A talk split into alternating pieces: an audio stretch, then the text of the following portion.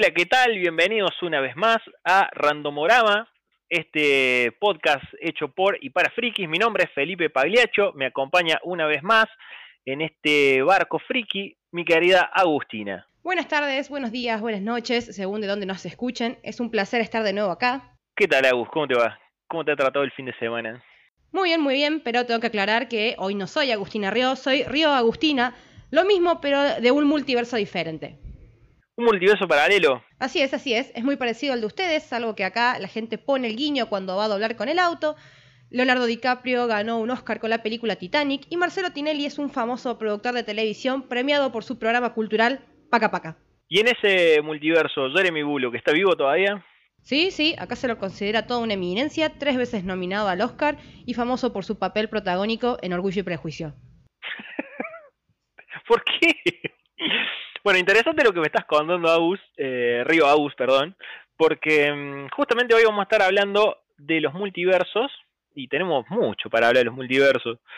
Este, y bueno, y hablando justamente de Jeremy Bullock, tampoco queremos descartar este, o dejar de lado, digamos, el, el mismo hecho de que se nos fue Boba Fett, interesante el momento, o muy particular el momento en el que fallece ahora Jeremy Bullock, ahora el pasado 17 de diciembre. Eh, aparentemente estaba muy jodido de Parkinson. Eso me comentaban, que este año fue bastante caótico para este universo. En el nuestro fue el mejor de los últimos tres de las últimas tres décadas.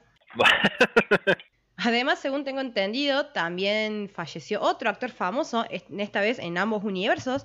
Em, no era hace un mes, creo, en noviembre, fines de noviembre, el actor que hacía de Darth Vader. Ah, sí, en el nuestro también. Y en este caso, bueno, Jeremy Bullock, nosotros, al menos en este lado del, universo, tuvimos oportunidad con Agus de conocerlo personalmente cuando fuimos a staff de la Concomics. De hecho, tengo una anécdota con Jeremy Bullock en donde estaba haciendo su presentación en el escenario y demás. Algo mencionaron de Han Solo, y yo que estaba parado al lado de él, porque yo en realidad lo estaba escoltando con una suerte de Trooper, como vos me decías, eh, y, y, mencionaron algo de Han Solo y yo buché, fue como, ¡uh, Han Solo! Y me dijo, vení para acá, vení pibe, subite al escenario. Bueno, yo estaba en el escenario en realidad, pero me hizo acercarme. Y me cuestionó ahí con el micrófono frente a todo el mundo. Onda, si vas a ser hater que sea con argumentos. Claro, y vos sabés que yo tengo mucha vergüenza de presentarme ante un público y demás. Y me dice, ¿por qué abuchás a Han Solo? Y le dije, mira, y ahí me, fue una de las primeras opiniones impopulares. Me imagino que hiciste muchos amigos ese día. Totalmente. Empecé a sacar mi chapa de anti todo y le dije, a mí Han Solo me parece un personaje pésimo, horrible. Y te voy a decir por qué me parece tan malo, pero te voy a decir cuál es mi personaje favorito. Y me dice, ¿cuál es tu personaje favorito? Yo le digo, o sea, debería ser el personaje favorito de todo. Le digo, Boba Fett. Ah, bueno, arre, boludo, claro. Es que en serio, ahí como que se le iluminó los ojitos y sonrió y me dice, ¿en serio? Se ve que Boba Fett, o sea, debe ser un personaje muy popular, pero se ve que nadie le había dicho, che, man, o sea, mi personaje favorito es Boba Fett. Bueno, pero pasa que también fue un personaje secundario que no tuvo mucho tiempo en las películas y cuando más le desarrollan el personaje es en las precuelas, pero ahí él era chiquitito. Y, bueno, a la mayoría no le gustan las precuelas, pero qué sé yo, en ese sentido tuvo mala suerte, pobre. Sí, puede ser, tal cual. Es un personaje de culto. Totalmente. esos villanos, esos antagonistas que imposible no a agarrarles cariño, como Cruella de Vil. Bueno, que Boba Fett es cuestionable y eso es lo que yo sostengo, digamos, no es un villano propiamente, ni siquiera, o sea, ni siquiera tiene un bando asignado. No, es un trabajador independiente, es monotributista. es un monotributista del espacio, de otra galaxia. Está bien, ¿eh? emprendedor, emprendedor. Otra cosa curiosa, digamos, de Boba Fett, justamente, bueno, más allá de Jeremy Bullock, que también nosotros estamos hablando de Boba Fett, pero no ha sido lo único que hizo, ¿no? Porque incluso, de hecho, en la misma Star Wars tiene como dos o tres papeles más, e incluso en la última, en la última saga también tuvo bueno, otro personaje. Si no lo reconocen por Boba Fett, que fue como su protagónico, y que encima tiene casco, y como tenemos que creer cuestión de fe que es él. Mal, eso, bueno, es lo que decimos la vez pasada, digamos, cuando tú te cuestionabas, cómo que, cómo sé que Hayden Christensen va a ser Darth Vader en la serie de Obi-Wan si va a tener casco, yo no sé, y en este caso, con Boba Fett pasa lo mismo. Sobre todo si tenemos en cuenta que su padre, Jango Fett, en la, en la trilogía del, episodio 1, 2 y 3, eh, es un clon, es uno de los clones, y su hijo, ya, eh, su hijo Boba, que de hecho es el Boba Fett que conocemos, eh, también eh, tiene más o menos los mismos rasgos. Estos rasgos no, no sé si son latinos, o sea, caucásico. Claro, porque Jeremy Bullock es tan caucásico y latino. No sé, che, ahí me están cagando, hay algo que no me cierra en la trama. Totalmente. Probablemente en el caso de Boba Fett fue al, planeta de los Michael Jackson y se hizo ahí un... Jackson 5. al Jackson 5 y se hizo un... Un, blanqueamiento. Totalmente. Y como no le terminó de convencer el, asunto, se puso el casco. ¿no? Fue como... Y más de que Jeremy era, a ver, era viejo y era canoso, también era muy, muy blanquito, como súper británico, tenía también esa piel así media rosa. Yo no sé si era fotosensible y por eso andaba con casco todo el día, ¿me entiendes? Capaz que... De hecho, creo que cuando vino a Argentina recién ahí tomó color, o sea, fue como ese rosadito que tenía, era porque se estaba muriendo acá de calor pleno verano. se estaba cocinando. Con el traje que no debía tener ventilación. eh, que en paz descanse Don Jeremy. Que la fuerza lo eh, acompañe. Totalmente. Piola, piola el don, igual. No, sí, eso sí recuerdo que no hablaba mucho, pero bueno, típico carácter británico, eh, muy educado. Y sí, era, eh, tenía esa cara de viejito adorable, ¿no? Es como si te pones un traje rojo, me siento y te pido los regalos, porque. Buena suerte de Papá Noel Star Wars. Papá Noel Star Wars, monotributista. Claro. hablando justamente de Boba Fett, terminó la serie El Mandaloriano fue el último capítulo hace un par de días, bueno, el viernes pasado. Ya lo vi, tengo mi opinión al respecto es interesante porque Boba Fett sale en los últimos capítulos. Esto, no, asumo que no es spoiler porque eso ya pasó como dos o tres capítulos antes. Pero bueno, tiene su participación y demás. Boba Fett es hasta trascendente, digamos, en, cierto punto, digamos, el desenlace de la serie. Pero bueno, tengo mi opinión. No, no voy a hablar de esto ya, ya, ya, lo voy a dejar quizás para el próximo programa o el otro, más que nada porque quiero evitar esto de spoiler, digamos. el único spoiler que podemos decir es que seguramente es impopular tu opinión. Sí, eso, eso, pero eso te lo firmo ya, o sea, estoy seguro que no va a haber mucha gente que esté de acuerdo conmigo. Si tengo fe en la humanidad, lo cual no es mucha, estoy seguro que hay por lo menos dos o tres personas que van a decir, che, puede que tenga razón, y ojalá le pueda abrir los ojos a muchas otras personas bajo mi óptica, pero bueno, si no, te voy, preparando, te voy preparando el, pasaporte a México, no tenés No sé si sea la mejor opción, pero está bien. Y hablando justamente del Mandaloriano, que en este caso, bueno, se mete en un super universo expandido de Star Wars, del que ya veníamos hablando y criticando hace rato. Justamente hay, hay planteado no sé si en el nuevo universo expandido que plantea Disney de Star Wars hay realmente un multiverso. Quizás nosotros como fans podemos asumir que es un multiverso por todas las cosas que sacaron, que los tipos dijeron esto ya no es canon y ya no es canon. Más que un multiverso, parece un tablero de Pinterest, donde vamos a ir agarrando las cosas que se hicieron de Star Wars, la vamos a acomodar cual collage y vamos a decir que es un multiverso. Y lo vamos a rellenar con nuevas producciones para obviamente facturar. Sí, es, probable.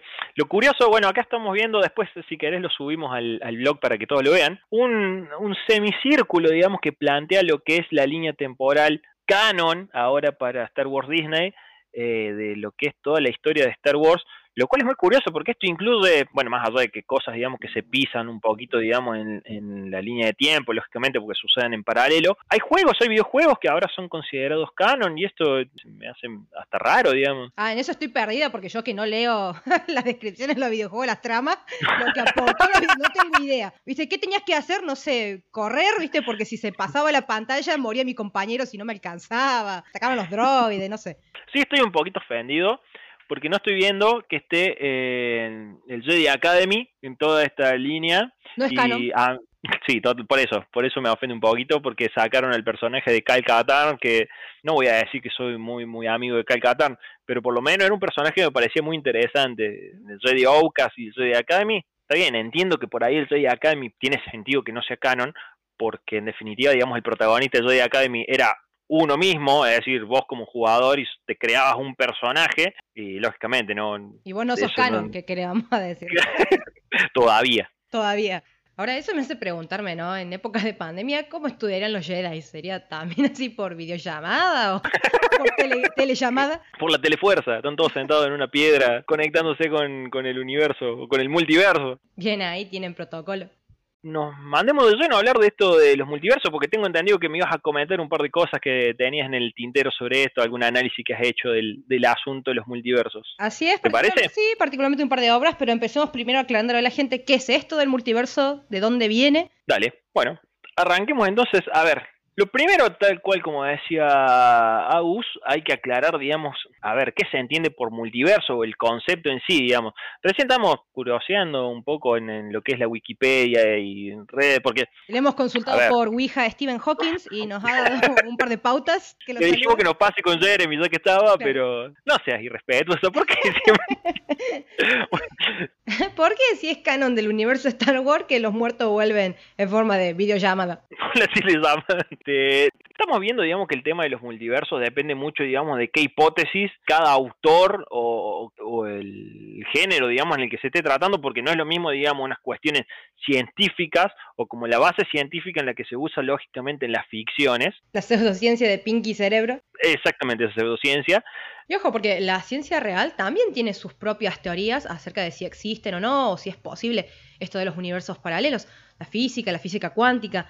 Em, y de alguna forma seguramente esto ha inspirado no solo a estas obras, sino a la gente a ponerse a pensar y decir, a ver, ¿será verdad que existen otras dimensiones, un yo paralelo? Es lo mismo esto de dimensión, eh, universo o multiverso o eh, líneas temporales, líneas temporales alternas. Claro, y eso es algo que estamos discutiendo, porque entonces, por ejemplo, volver al futuro, ¿se trata de viajes en el tiempo o se trata de multiversos? Claro. ¿Viste?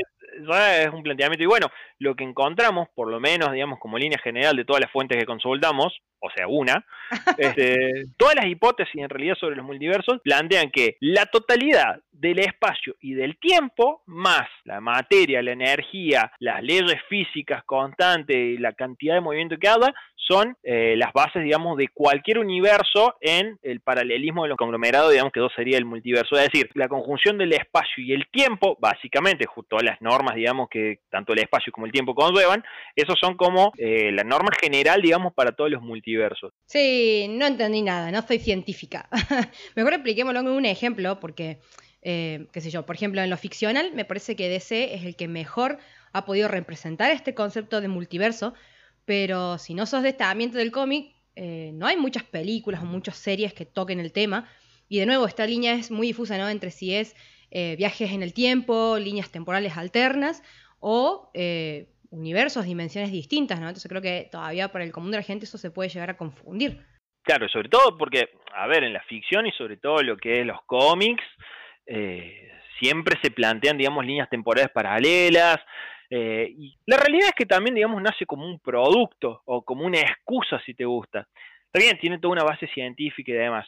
Pero la posta, posta, es que hace muchos años, en la, era de plata de los cómics, si no me equivoco, en la era de plata, cuando ya estaban acabando un poco las ideas y estaban empezando a incorporar todas las, agencias de cómics, básicamente eh, la firma de los cómics, empezaron a contratar autores nuevos eh, les daba un poco más de libertad creativa y creo que de hecho DC empieza con eso, le dan como libertad creativa para agarrar los personajes que ya tenían, a decir, bueno, acá tengo un Batman. Ahora se lo vampiro a ver qué le pasa. Claro, y era como, mira, yo quiero contar un origen nuevo de Batman o quiero agregarle algo al origen de Batman. Claro, ¿qué pasaría si ahora a Batman no se le mueren los padres, sino que en realidad muere él? exactamente. Y a partir de ahí, digamos, en el afán de vender cosas nuevas, porque también podías seguir escribiendo tiradas de, cómics de Batman que en algún punto iban a ser repetitivas, o plantear, digamos, un origen de nuevo de Batman, esto y obviamente, digamos, con todos los personajes y de todas las ficciones y hasta todo lo que ande dando vueltas. Este, un poco, digamos, la excusa de, de, la industria misma, digamos, la que lleva a plantear esto, esta excusa de multiverso, como, no, no, no, pero este es un Batman del universo 13X24 que eh, nació de un huevo. Y es como, bueno, está bien. Y los artículos se venden por separado. Exactamente.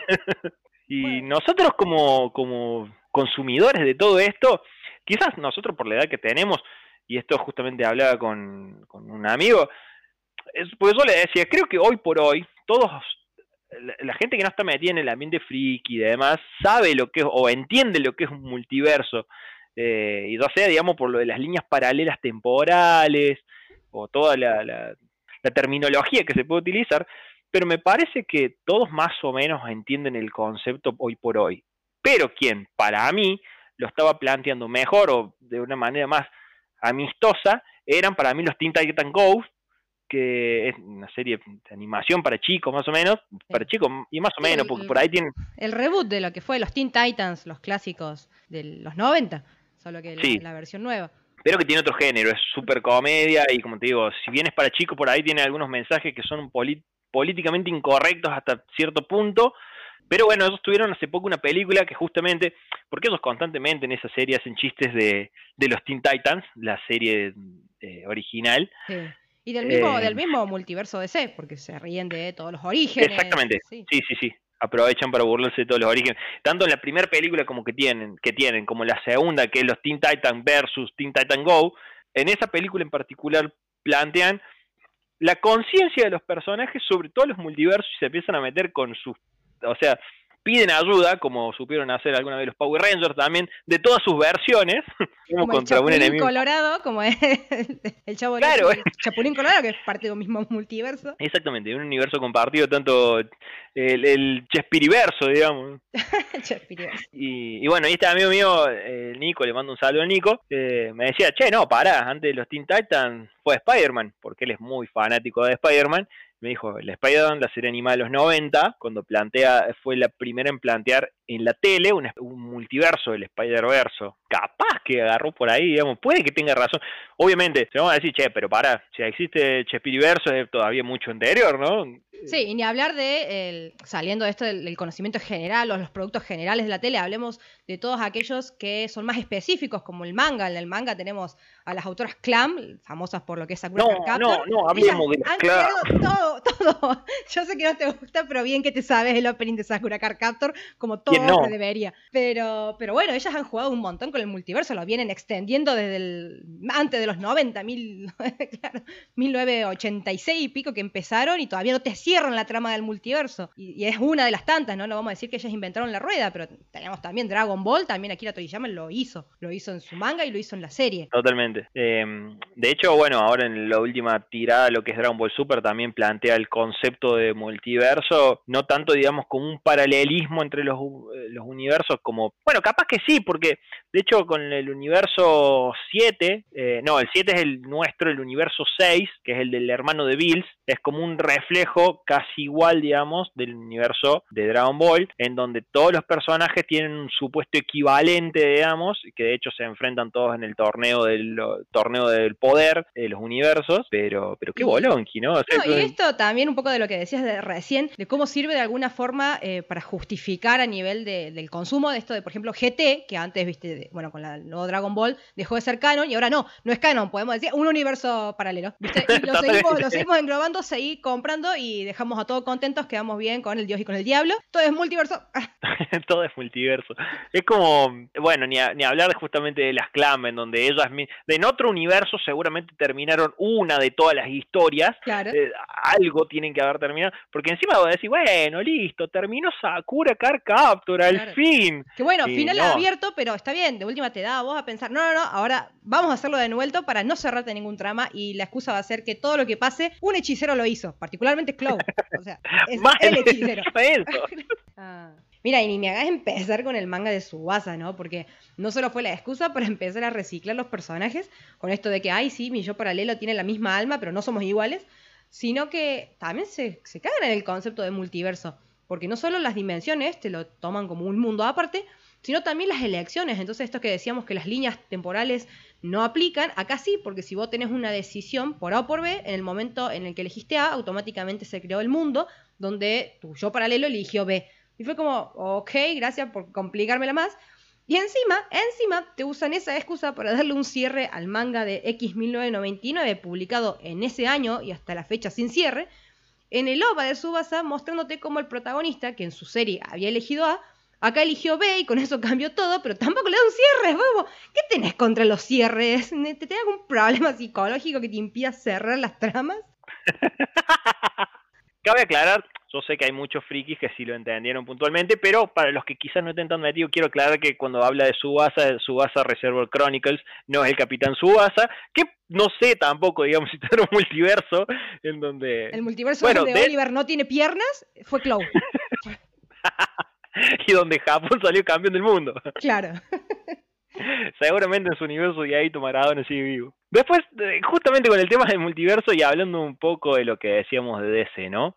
Em, más allá de todo el planteamiento que tiene Marvel actualmente con su universo cinematográfico y ahora expandido a las series, en donde incluso en, como excusa también, digamos, porque Sony te agarró a Spider-Man porque no lo prestó del todo y te dijo, ¿sabes qué? Te voy a plantear el Spider-Verse en esta película que es una excelente tesis de animación, es un peliculón la de, la de Miles Morales, pero como no le prestaron del todo a, Spider-Man, hicieron eso y se largaron con Venom también. Y un día dijeron, ¿sabes qué? Eh, voy a seguir sacando películas de este Spider-Verse. ¿Te gusta? Me da igual, paga lo mismo.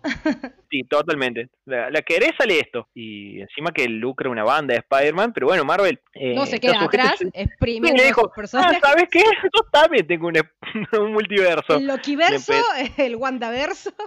Y varios versos más. Pero bueno, es, eso con respecto, digamos, a lo que Marvel, o la ensalada de universos que está haciendo Marvel ahora. Y eso sin contar a Daredevilina. Bueno, encima de eso, Daredevilina. que ahora que, está con esta pelea legal de, recuperar algunos personajes, como por ejemplo el Matt Murdock de que, a.k.a. Daredevil de la serie de Netflix, y, y a Jessica Jones en particular, si bien está Luke Cage también y Iron Fist. Si viene en paquete de. Dos por uno. Dos, por uno. En el Pharmacity te llevo al. Si te compro la cajita de McDonald's y viene ahí dentro como el juguete, venga. Pero mientras tanto, ahora están peleando por ver si recuperan a Matt Murdock. Tienen interés de llevarse a Jessica Jones también. Pero también tienen la idea de, de transformar a Daredevil en Voy a hacer mi propio Daredevil.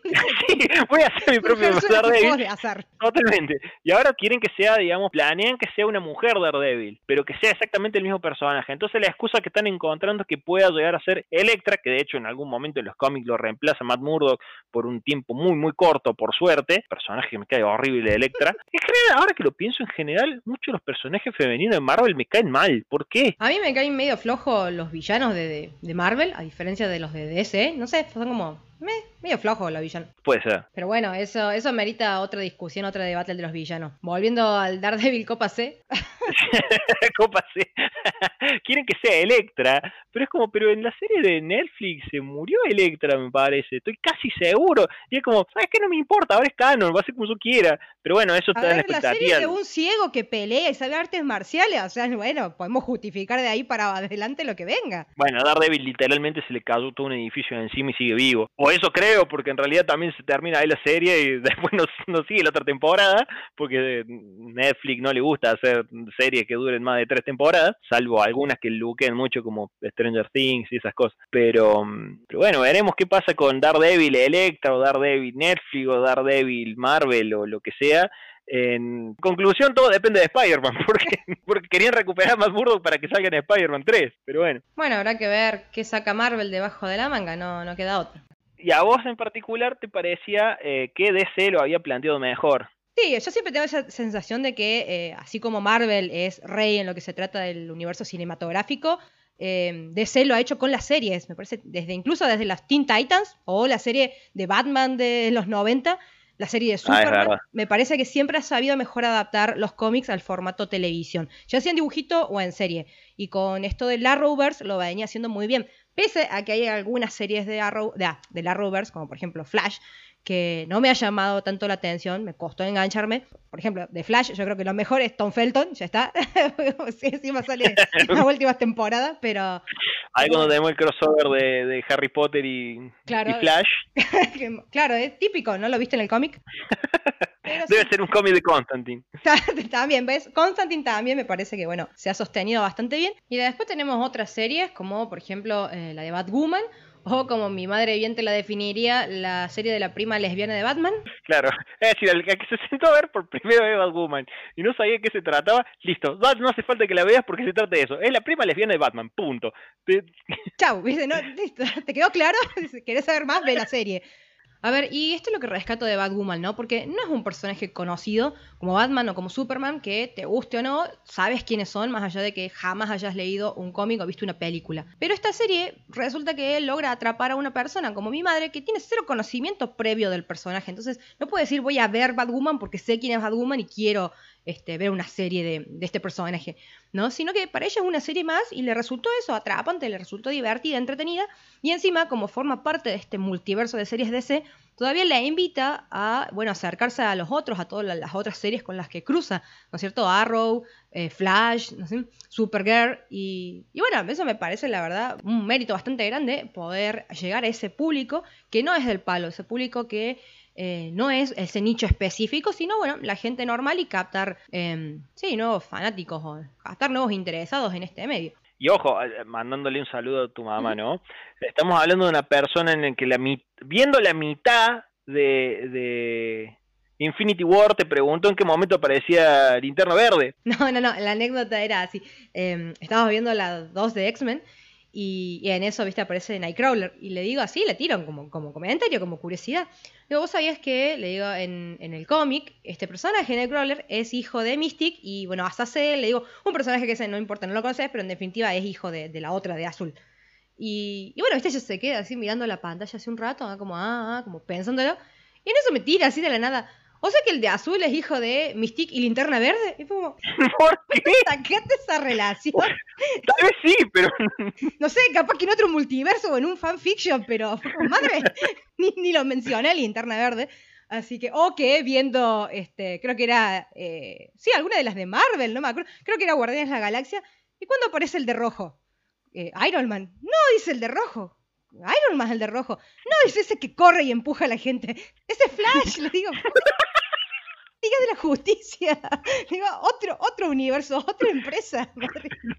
Claro, y esto estamos hablando justamente que en el planteamiento del Arrowverse, que bueno, que nace justamente con Green Arrow, es, tiene como un, un trazado perpendicular, ¿no? Porque todas las series, lo que es Arrow, Flash, Las Leyendas del Mañana, Supergirl, Batwoman ahora, eh, Constantine, tienen después una, eh, una línea que las traza digamos, en vertical, que es una subtrama, que es justamente la de Crisis en Tierra Infinita y el crossover anterior, que no me acuerdo cuál es, eh, y que tienen, digamos, una correlación directa, digamos, con todas las series, o que está incidida por todas las series. Si bien hay algunas que le inciden más que otras, por ejemplo en Arrow, tienen, digamos, como unos capítulos previos que te van llevando a esa situación, y los capítulos posteriores a lo que es la, crisis en Tierra Infinita, también, digamos, están tocadas por todo este suceso. Pero, por ejemplo, en Bad Woman, si te salteas el capítulo, que si no me equivoco es el 9 de la primera temporada, si vos lo salteas directamente, porque no querés ver la crisis en Tierra Infinita, no te afecta en nada, digamos, el desarrollo de la serie. Me pareció, digamos, un acierto y un desacierto en el sentido que el acierto es que no te obligan, digamos, a ver todas las series para poder ver, digamos, Crisis en Tierras Infinitas. Pero tenés que tener, digamos, cierta información previa, incorporada, como quiénes son los personajes o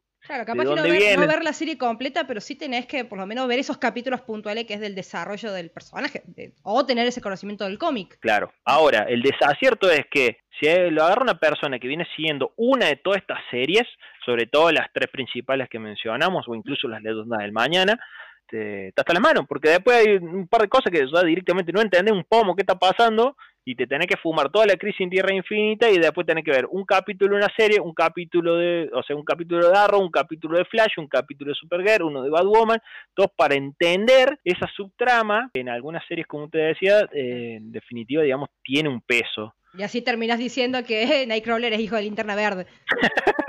Pero vos sabés que además, ¿no? Eh, hay otra cosa que yo les rescato mucho a la Rovers, o mejor dicho, a DC, porque por eso te digo, eh, para mí él la juega muy bien con todo este tema del multiverso, y es que no ha descartado sus obras viejas o digamos el contenido viejo, sino que lo ha incluido dentro de este mismo universo.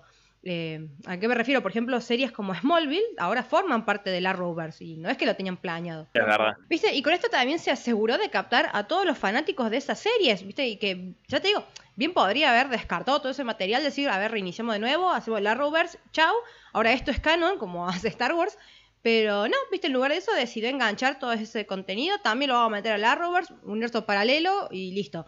Mm, no sé, a mí me parece un buen acierto. Además, son un montón de series. Eh, aparte de Smallville, no, no me acuerdo qué otra más había. Este, bueno, la misma Mujer Maravilla que estaba Linda Carter. También. Eh, o el otro flaco que el, el, chabón este que hacía de Superman en Superman Regresa. Bueno, las Birds of Prey del 2002. Claro, las Birds of Prey exactamente del 2002 o el Superman Regresa. Ay, ¿cómo se llama el actor? No me acuerdo. Brandon Rhodes, que de ah, hecho es eh, Átomo en, en Las del Mañana y eso de hecho, hay un chiste, digamos, en Tierra en Crisis en Tierras Infinitas, que aparece este Superman y aparece Atomo y están los dos parados uno frente al otro y como es el mismo actor, los miran los personajes como diciendo son muy parecidos y ellos no se ven parecidos entre ellos. Claro, a darle átomos. a darle átomos.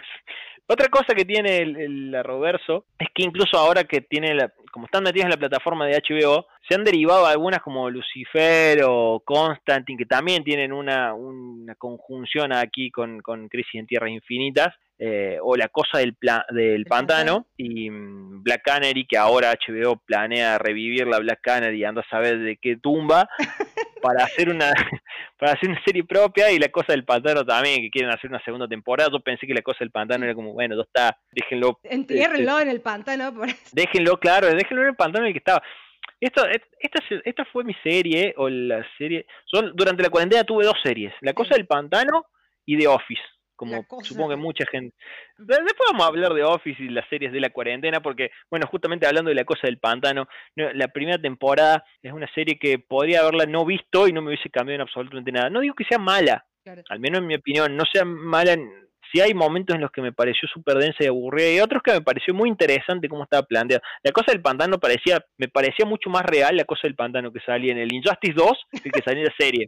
Como, o sea, tiene la misma cantidad de píxeles, ¿por qué no se puede ver así? es, una, hermosa cosa del pantano de la Lizati, ¿por qué la mía no se ve así? Bueno, yo te voy a comentar algo ahora enseguida de qué le pasa a DC con los efectos especiales. No sé si no le da plata, contratan a un programador amigo que les cobra más barato, no sé.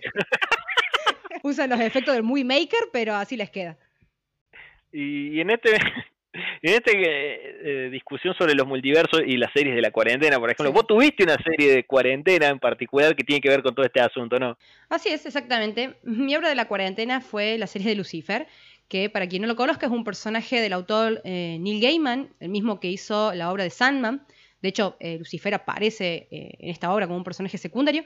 Más tarde llega a tener su propio cómic y ya que estamos hablando de esto de los crossovers del multiverso DC, con quien suele cruzarse mucho es con el personaje de John Constantine. Porque, no sé, porque Constantine sabe mucho del infierno y como medio esotérico, el chabón, no sé, como... El Batman de la hechicería, digamos. Batman con magia.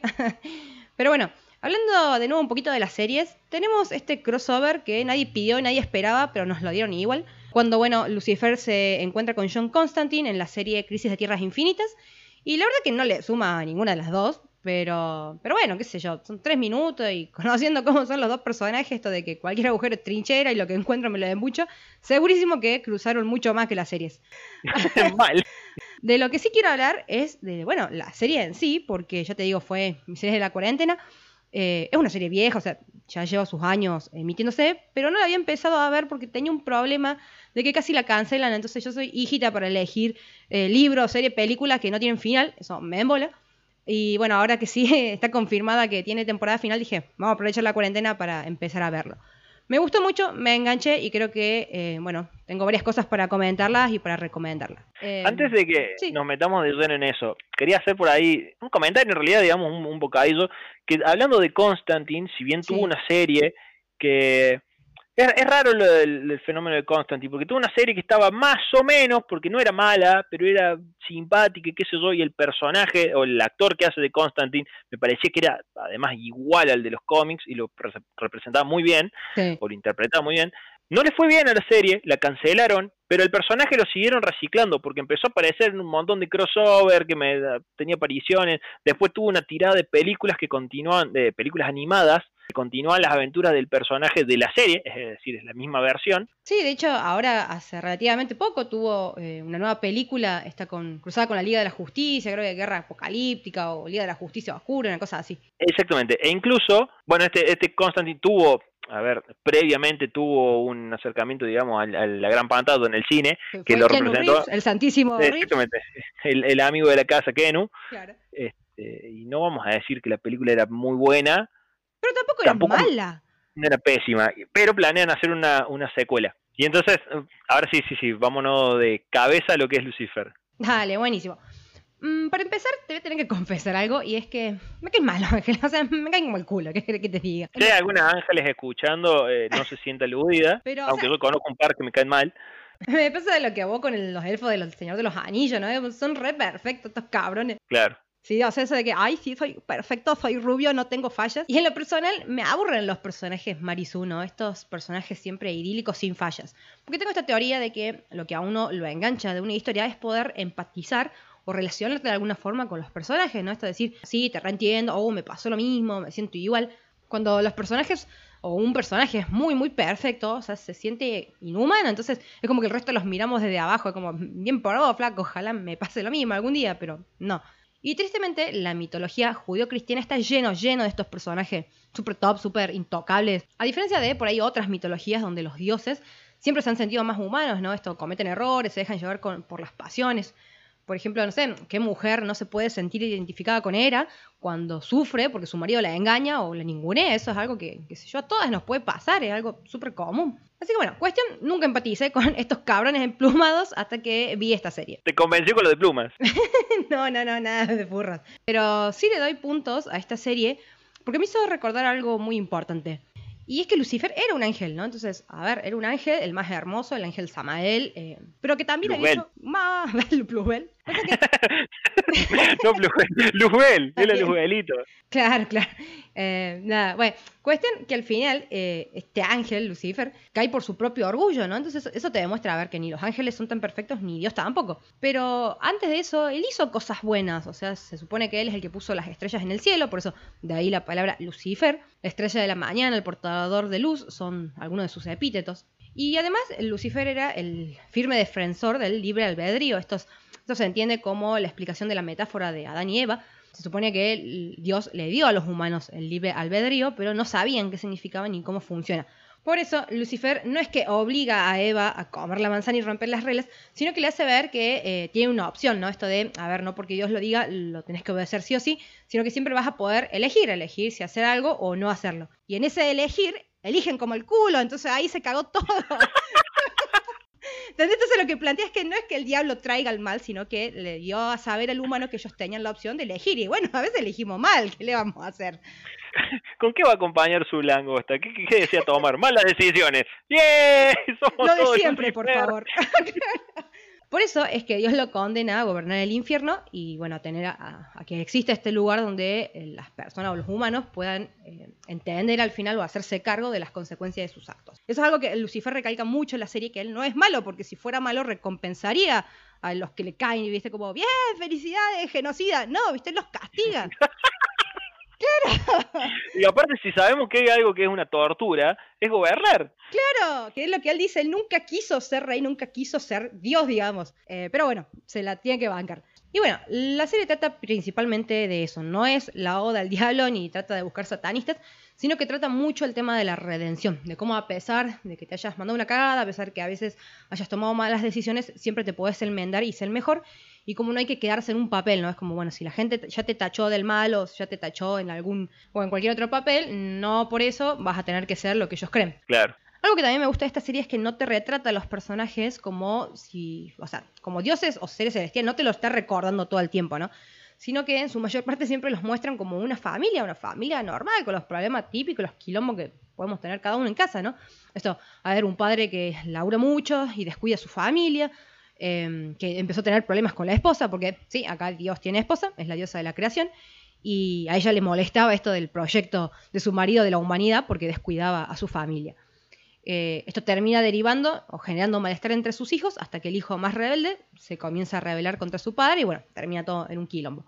Acá no hay ni blanco ni negro, sino siempre una mezcla de grises. Eso a mí me encanta, no, no están los extremos del bien y el mal. Y de esto parte la trama de Lucifer, que la verdad es muy sencilla. Te que el diablo en el año 2011 se fue del infierno porque se cansó y decidió tomarse unas vacaciones en Los Ángeles, donde abre un club, un bolichongo, y se la pasa de joda, de los excesos, o fiesta total. Eh, su pasatiempo es hacer tratos, cumplir deseos, que aunque suene turbio, en realidad eh, hay muchas cosas tranquilas, como, no sé, quiero ser un cantante, quiero abrir un restaurante y cosas así, y él te presenta a la gente, te hace las conexiones, qué sé yo, y después, bueno, le des un favor, pero no es tu alma, es eso, otro favor que él después se cobra más adelante, como por ejemplo, a ver, no sé, eh, una reserva en algún restaurante, los tickets para alguna película, ese tipo de cosas. Un día le matan a una amiga muy querida y cuando la policía no le quiere creer que fue un asesinato a sueldo y no un ajuste de cuentas por droga, decide investigar por su cuenta y castiga al malo porque dice, bueno, a pesar de que no, esté en el infierno, esto de castigar a los malos es lo mío. Y en el medio de la investigación se encuentra con Chloe Decker, una detective que no es muy popular entre sus colegas y por eso trabaja sola, que además tampoco cree que la muerte de la chica fuera un ajuste de cuentas. A Lucifer enseguida le atrae la detective porque resulta que es inmune a sus poderes, ¿no? Él tiene eh, la habilidad de extraerte los deseos con solo preguntar, con solo mirarte, y además todo el mundo, hombres y mujeres, lo encuentran súper atractivo y se le quieren tirar encima, ¿no? Ella no, y eso hace que él la termine encontrando así como súper interesante, incluso hasta se divierte de eso, y después de resolver el caso, Lucifer decide quedarse ya con ella como compañero y trabajar juntos eh, resolviendo casos. O sea, fuera de- del hecho de que él es el diablo, la serie es una serie policial más, como Bones. que dicho sea de paso, en Bones, el protagonista es el que hacía de Ángel en Buffy, la casa vampiro y Ah, la ¿es serie Ángel. Son todos ángeles, al final. eh, los detectives son todos ángeles. Se cierra el caso. Puntos a favor de la serie. Tom Ellis. Listo, termina el caso. a ver, nada. Tom Ellis es el protagonista, el que hace de Lucifer, pero también es el productor de la serie. Y para mí eso se nota muchísimo. Se nota sobre todo en el humor de la serie, no en el tono. Porque es ese, ese humor rápido, ese humor inteligente de los diálogos. Y nada, me hace acordar mucho a la serie de Sherlock Holmes, esa la de con Benny Cumberbatch y el Martin Freeman. Ah, Freeman. sí. Ey, era igual, Con ¿no? el Doctor Strange y Bilbo. eh, Bilbo. Bilbo. Y volviendo a Tom Ellis, eh, tampoco duele el hecho de que, a pesar de interpretar al diablo, el tipo es el papucho tallado por los ángeles. O sea, a ver. Valga la redundancia. sí, o sea, posta le queda bien el papel. Y, y es un actorazo, eso, eso no se discute, eh, es muy buen actor. Em, pero bueno, eh, el resto del elenco no tiene desperdicio, hay personajes de todos, son súper carismáticos a mí, yo me encariñé con todos, desde la psicóloga que to- todos quieren tener como amiga, hasta la científica nerd, así que no, no, no, no, genial en eso. Ahora, como puntos en contra, y acá quiero eh, retomar esto que te comentaba hace rato, los efectos especiales, o sea, no, no sé qué tiene de ese con los efectos especiales. Así es. A ver, para ser una serie que tiene estos elementos sobrenaturales y divinos, no se la pasan todo el tiempo recalcándote eso, ¿no? Pero sí que tenés estos momentos donde Lucifer se muestra que es el diablo, sobre todo ante los malos, ¿no? Para castigarlo. Muestra su cara aterradora, los ojos, qué sé yo, y con eso los asusta y, y empiezan como a pedir perdón. Y eso no se sostiene bien, o sea, mm, no, chabón. Eh, a ver, entiendo que pagarle a Tom Ellis no debe ser barato, pero si no te da el presupuesto por el CGI, no lo pongas, hijo de puta, no lo pongas, queda como el culo. Solo con el filtro de Snapchat. Listo, Lucifer demonio. Listo. Se imprime. tal cual, tal cual. Eh, yo creo. Hubiera sido muchísimo más inteligente jugar con esto, a ver, no sé, los ángulos de la cámara, para eh, dejarlo como a, la imaginación del espectador, ¿no? Esto, a ver, eh, su- suponemos, vemos a la persona súper aterrada y que la gente imagine qué es lo que está viendo. Ellos supongan cómo es esta cara de diablo, en lugar de confirmarnos en el primer capítulo que estás utilizando los restos de la remake de Freddy Krueger, hijo de puta, porque es esa eh, la calidad de, de la animación del CGI. Le estaban haciendo, le estaban haciendo un recoloreado a la cosa del pantano. Sí, no sé, estaban jugando con Y Paint. pone ahí. cuernos. Claro, más o menos. No, él no tiene cuernos, él aclara mucho eso que no tiene. Pero igual, fue como, chabón. No sabe, no sabe dónde está su señor. Claro, no sé si te puedes pagar un maquillista, no le pongas esos CGI bajado de no sé dónde, del Movie Maker. Era un Eh, plugin del Movie Maker. te juro. En cuanto a las temporadas, tiene actualmente cinco y media, ya seis planeados, o sea, ya lo confirmó Tom Ellis, termina todo en la sexta temporada, con lo cual concuerdo totalmente. Mejor que termine pronto y con dignidad que extenderla hasta que se vuelva el bodrio como Grey's Anatomy. Uh, es una opinión impopular y te la voy a debatir la próxima semana, pero lo voy a sostener que Grey's Anatomy ya debería haber terminado hace mucho. es probable. Si no, bueno, siempre está corriendo el riesgo de que le pase como le ha pasado a Juego de Tronos o a Big Bang Theory, que son esas series que están sobreexplotadas. Los mismos Simpsons. Viste, y el tipo dijo, Ellis, eso yo lo rescato. Él dijo, viste, en seis años es mucho ya para una serie y es mucho para trabajar el personaje. Y yo los entiendo, porque como actor no te puedes quedar en un solo papel, viste, de ser un bodrio. Anatomy ha contado que no ha hecho otras cosas en su vida más que ser Grey. que- Porque está pegada a ese papel. Exactamente, porque no, no le da el tiempo para hacer otras cosas. Toda su vida ha sido básicamente ese personaje. Tal cual, tal cual. Para mí es cuestión de gusto, pero bueno. En fin, ya para terminar, eh, quiero hablar un poquito de las temporadas. En lo que respecta a la primera, ¿qué te digo? Eh, yo en particular, ya te digo, agarré esta serie ahora en la cuarentena, lleva sus años, y yo no la quería ver por esto de mm, que en la tercera temporada tuvo problemas, casi la cancelan, ¿no? Y entonces, bueno, ahora cuando empecé a verla, me habían tirado la onda, me dijeron, viste, eh, Mirá, la primera temporada es la más floja, qué sé yo, después se pone mejor. En, en lo personal, yo no estoy de acuerdo. Para mí, la primera temporada es muy, muy buena. Tiene todo lo que tiene que tener una primera temporada para enganchar al espectador. Eh, es humor, es, o sea, es tranqui, tiene buen humor, te presenta a los personajes, cómo es la dinámica entre ellos, ya te das una idea de qué es lo que va a ir la serie y si es eh, tu estilo de serie o no. Tiene los momentos de suspenso, de drama y un buen primer antagonista, ¿no? Porque la verdad es que es el más simple de los antagonistas, después se pone mejor y termina con el cliffhanger que te da pie a, a la continuación en la segunda temporada. La segunda, para mí es la mejor. O sea, lejos es la mejor, es la más entretenida. Los personajes más encantadores, incluso la mejor antagonista. Así que nada, están los momentos más tiernos, los más complicados, los tristes, los primeros grandes avances en la trama. Es la que más me ha gustado ver y volver a ver. La tercera es puro drama, porque bueno, acá empieza como a la cúspide del nudo, ¿sí? En la trama, el nudo se desarrollan los conflictos entre los protagonistas, se empiezan a salir a luz algunos secretos, algunos puntos de la trama que habían quedado pendientes. Y acá el problema es que la serie sufre este traspié porque la desfinancian ya que no captaba el, público que se esperaba. Pero gracias a toda una movida de los fans, y eso es súper rescatable,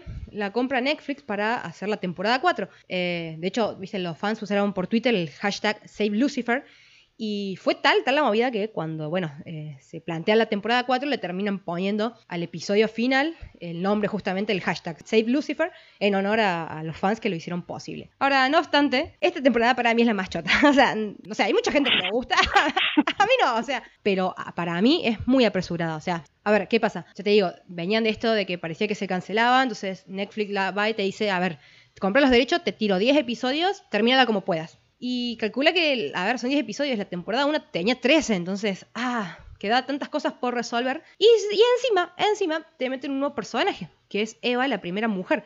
Y un personaje que yo amo y odio, porque, a ver, es interesante, ¿sí? Tenía mucho potencial, pero con el poco tiempo y las tantas cosas que había por cerrar, resulta molesto. Es como, correte, hija de puta, déjame ver qué está, pasando en el fondo. No me interesa, todo muy interesante, pero no venga a robar cámara, porque quiero saber qué pasa con los protagonistas que vengo siguiendo desde la temporada 1. No me importa tu historia, o sea, todo bien, pero contámela en otra ocasión, no cuando tengo solamente 10 episodios y encima aparece a la mitad. Entonces, además de cerrar todos los nudos, todas las incógnitas, todo el problema que viene hace tres temporadas, tenemos que introducir y cerrar con este personaje. No, deje joder. Después de esta, de esta cuarta temporada, y gracias a los fans, Netflix termina por confirmar eh, que se extiende la temporada 5 y 6. La 5 viene muy bien, la verdad es que excelente.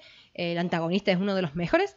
Y mm, y nada, eh, bueno, esto el tema de la cuarentena interrumpió el rodaje, entonces se tuvo que dividir en 5A, 5B. La parte B se va a estrenar ahora en fines de diciembre, principio de enero, y la sexta ya para mediados del año que viene. Así que nada, se las recomiendo, ¿sí? La verdad se las recomiendo. Si te gusta este estilo de serie como policial con humor eh, y estás buscando algo para ver, para engancharte, de nuevo en opciones de cuarentena, Lucifer te viene al pelo, porque como les digo, si se enganchan, no tienen que esperar mucho para que... Que, la, que la, cancelen. No, por favor, cállate, Mira Mufasa. la boca se te haga un lado, porque como me la cancelen, me voy a venir a quejar. Bueno. De todas formas, voy a venir a contar a ver cuando salga la, segunda parte, a ver qué tal salió. Sí, te vas a venir a quejar por una o por otra razón, en realidad, pero... Pero bueno, agarrate si es por tu culpa. Así que, y bueno, en este caso, Lucifer en particular sí tiene un, un encontronazo con todo este el Arrowverse. Sí, que no le suma nada, las, o sea, volviendo Claro, eso te iba a decir, que es medio como para decir, che, lo tengo, y como ahora... Eh, Tom Ellie, eh, esos abdominales no los podés dejar fuera de casa.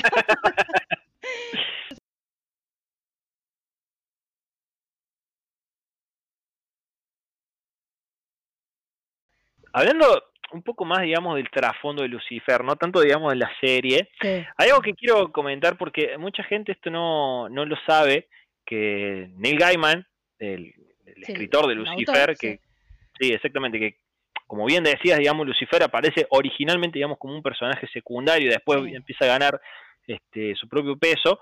Neil Gaiman eh, tiene atrás suyo, digamos, además de Sandman, eh, varios títulos, digamos, de renombre qué es eso, por ejemplo, Stardust o Coraline, por ejemplo, que son, son cuentos de él, novelas de él, que han tenido sus versiones cinematográficas, muchos de ellos. Sí, American Gods, que también... American Gods, claro, exactamente, que es otra serie.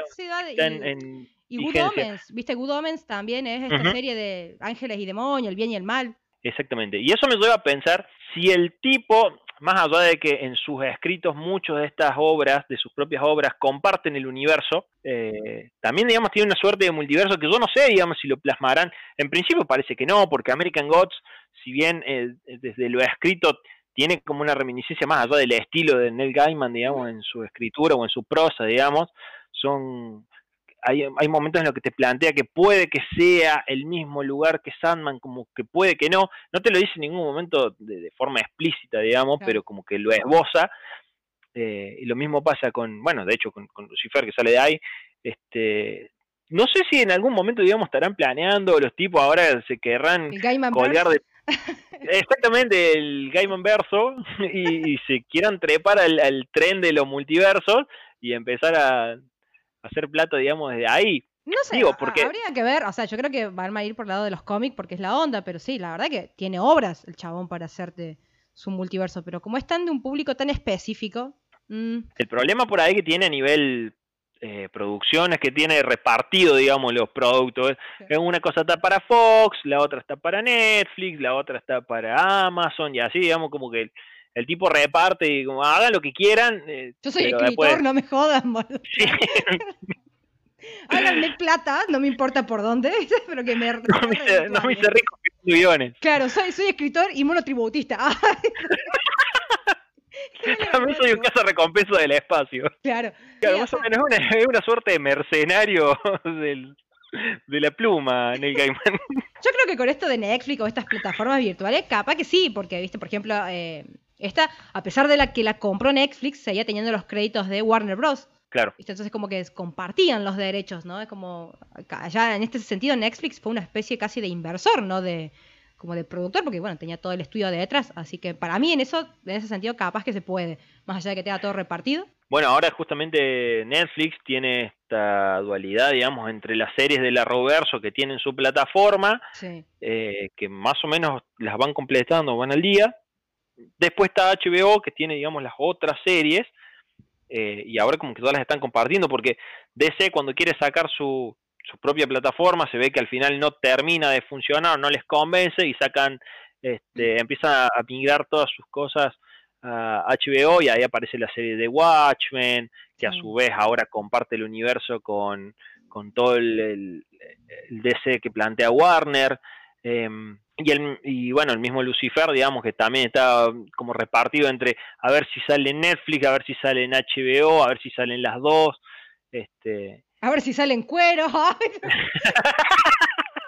ese, es el resumen para no importa dónde salga, que salga medio en Claro, eh, ahí está, claro, ese era el punto. A eso, a eso quería llegar. bueno, no exactamente, pero a lo que me refiero, digamos que siempre hay la posibilidad. Es decir, es como que la idea del multiverso ya pasa a ser una cuestión. es muy fina la línea, digamos, que separa lo que es la, la, riqueza ficcional eh, a lo que es la riqueza propiamente hablando, digamos. Exprimir cada centavo. Exprimir cada multiverso. Exprimir a los abdominales de Lucifer. Obvio. Ya quería, ¿no, babosa? Así sí voy a la iglesia. Sí, no estoy tan convencido que te dejan entrar a la iglesia si que entras gritando que querés exprimir los, abdominales de Lucifer. No sé cuánto tiempo te vas a dejar estar ahí. Yo creo que todo depende de qué iglesia. Puede ir a la iglesia de Star Wars. No puedo exprimir a Lucifer, mi familia es judío. este, bueno, creo que más o menos hablamos un poco de los multiversos. Seguramente, es decir, nos queda muchísimo en el tintero. Podemos estar hablando horas y horas de esto, sobre todo porque aparentemente no tenemos nada mejor que hacer. Pero... Pero vamos a hacer como mentes productivas y no les vamos a dar todo de una, se los vamos a cobrar más tarde. Oh, a, ver si podemos financiar nuestra propia serie. Claro, nuestro propio multiverso. Seguramente en algún momento volveremos a hablar sobre todo de los multiversos o en algún multiverso en específico. Eh, ¿Por qué? Porque ya sabemos que Marvel ahora tiene todo lo que es eh, Spider-Man, sabemos que ahora los X-Men vuelven a, a, la Casa de las Ideas, pero que está comprada por Disney, este, y no sabemos, digamos, cuánto más se puede mezclar todo, así que a medida que vayan saliendo noticias, seguramente vamos a volver a recaer en, este asunto. Pero por mientras, me parece que charlamos de otra cosa. No, y quizás después también esto que decíamos, los otros multiversos que no son tan conocidos, como el de los mangas, particularmente el de cómics, pero cómics más alternativos. Claro, exactamente. puntuales. Hay, uh, hay demasiado para hablar de esto. Da, da, da, me canse. Da, ¿Cómo detesto los multiversos? Ah. Dejamos entonces por acá por hoy. Esto ha sido Randomorama. Estamos muy contentos de que nos hayan acompañado hoy también. Estamos muy contentos por la recepción que tuvo el, primer episodio. La verdad que nos divertimos mucho. Y eso nos da ganas de continuar. Totalmente. Saben, sepan que no tenemos eh, redes sociales. Bueno, estamos en, seguimos en YouTube como Randomorama. Lo pueden buscar así. Estamos como Randomorama OK en Instagram. También en Facebook. Estamos estrenando eh, el blog randomoramaok.blogspot. exactamente, .com por supuesto. Eh, incluso estamos en Spotify también, nos pueden buscar. Sí, y en Google, Google Postcat para aquellos disidentes que se oponen a Spotify. Sepan también que tenemos una casilla de correo que revisamos constantemente, que es randomorama todo junto, arroba gmail.com. Eh, nos pueden escribir cualquier consulta, duda, sugerencia, los que les da bronca, los que no, los que estén de acuerdo, los que estén en desacuerdo, si estén en desacuerdo no manden tanto, pero no importa. Eh, Todo menos pedir plata, contestan. Totalmente. y esto, bueno, estoy muy contento, ha sido todo por hoy. Mi nombre es Felipe Pagliaccio, me acompaña hoy día Río Agus. Acá, así es, saludos desde el universo 1023. Les deseo una buena semana para todos ustedes. Y si no nos escuchamos, que es lo más probable, felices fiestas para ustedes. Hasta luego, que tengan buenas noches. Chau, chau.